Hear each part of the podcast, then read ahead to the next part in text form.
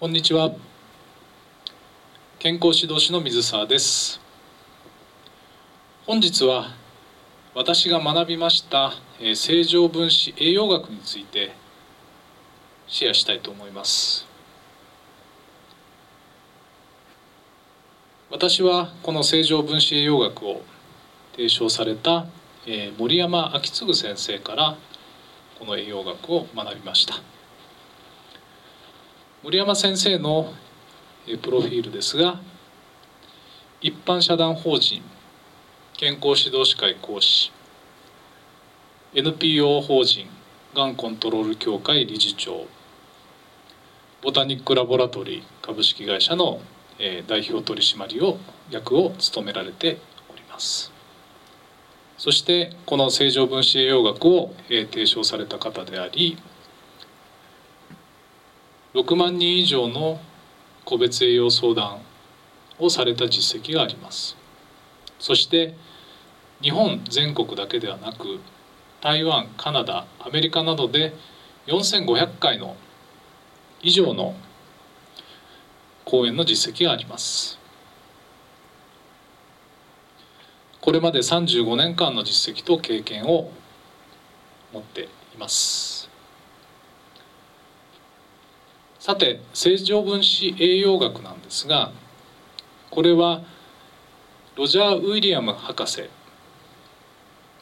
この博士の提唱する生命の鎖栄養素理論。このロジャー・ウィリアム博士はパントテン酸すなわちビタミン B5 の発見者です。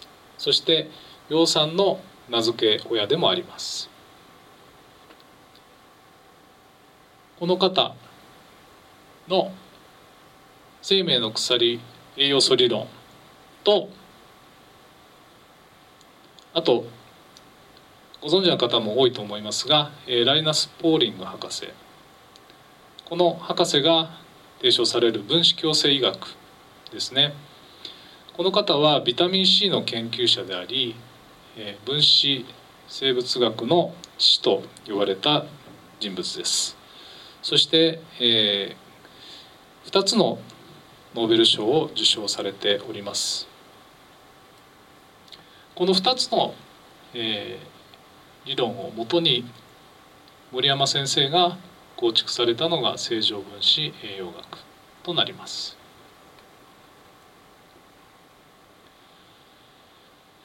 正常分子栄養学では必須栄養素必須アミノ酸9種類。ミネラル45種類以上。ビタミン17種類以上。17種類。必須脂肪酸。そして植物栄養物質が体を健康に保つのに必要ですよ。ということで提唱しております。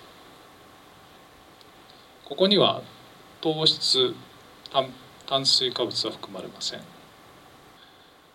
皆さんは体質ということを聞くとどういうイメージを持つでしょうか？体質といえば親あるいはおじいちゃんおばあちゃんから受け継いだ先祖代々受け継いで変えられないものというふうに理解されてる方も多いと思うんですが実際辞書を引きますと遺伝と環境の相互の働きから作られる新体の機能と気質。もう一度言います。遺伝と環境の相互の働きから作られる体の機能と気質。というふうに述べられています。ですので遺伝だけではなく環境、まあ、すなわちここで言うのは心と体。ですね。そういったものの相互の働きで決まるもの。と理解しております。そしてここでは体のことについて述べたいと思うんですが私たちは成人だと60兆個以上の細胞があると言われています。その細胞一つ一つが健康になることによって体が健康になると。非常にシンプルな考え方なんですがじゃあその細胞を元気にするためには何が必要でしょうか？一つは血液の質でありあともう一つは血液の循環であります。血液の質とは必須栄養素ですよね。成長と生命維持に必要な栄養物質。これとあと酸素です。そしてそれが体の隅々まで循環して初めて細胞が健康でいられます。血液の循環は運動したりあるいはお風呂に入ったり皮膚を刺激したりということで血液の循環は良くなります。でその細胞が組織となり体の器官となり体を構成しているわけです。少し細かい話になりますが細胞はエネルギーの生産工場でもあります。細胞膜は脂質でできています。そしてその細胞膜を通ってエネルギー源となる糖質脂質タンパク質。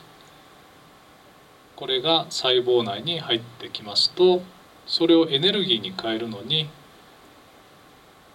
酸素は必要です。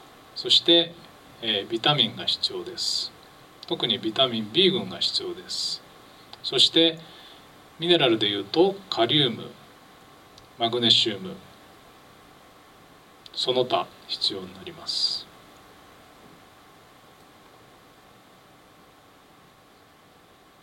正常分子栄養学では成長と生命維持に必要な栄養物質をこのように定義しています。脂質。まず飽和脂肪酸不飽和脂肪酸があります。そして必須脂肪酸。えー、オメガ3オメガ6というものがあります。タンパク質は、えー、必須アミノ酸は9種類。これは体の中で合成できないアミノ酸です。そして、えー、ミネラルはカルシウムマグネシウムその他45種類以上は必要とされています。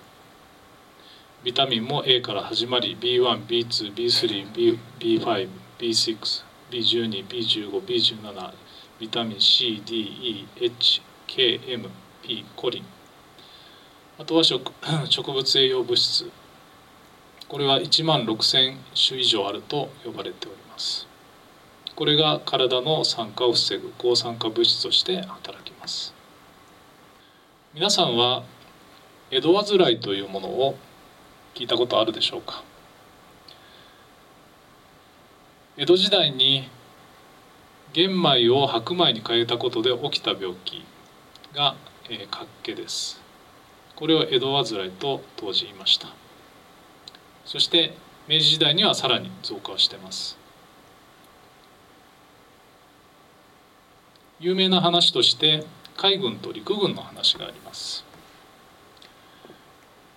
陸軍は細菌学を中心としたえドイツの医学を採用していました。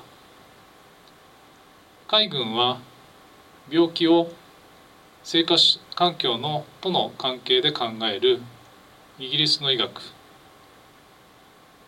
を採用していました。日清戦争の時海軍は脚気患者は全くおりませんでした。陸軍は戦死者戦死者453名に対して活気による死者4064人も出してしまいました。これは原因は、えー、これです。玄米を白米に変えたこと。これによりビタミン B 群のあとはビタミン B 群以外にミネラルの欠乏を起こしてしまったと。陸軍は、えー、白米を採用してしまい海軍は玄米あるいは麦飯などにより、えー、ビタミンあとミネラルをしっかりと取っていたために脚気患者は全く出ませんでした。陸軍は残念ながら脚気により死者が4,000人以上も出てしまいました。というそういったお話があります。ですのでいかに栄養素をしっかり入れていくかっていうのが大事なことが分かります本日の話は以上となりますそれではまた次回まで。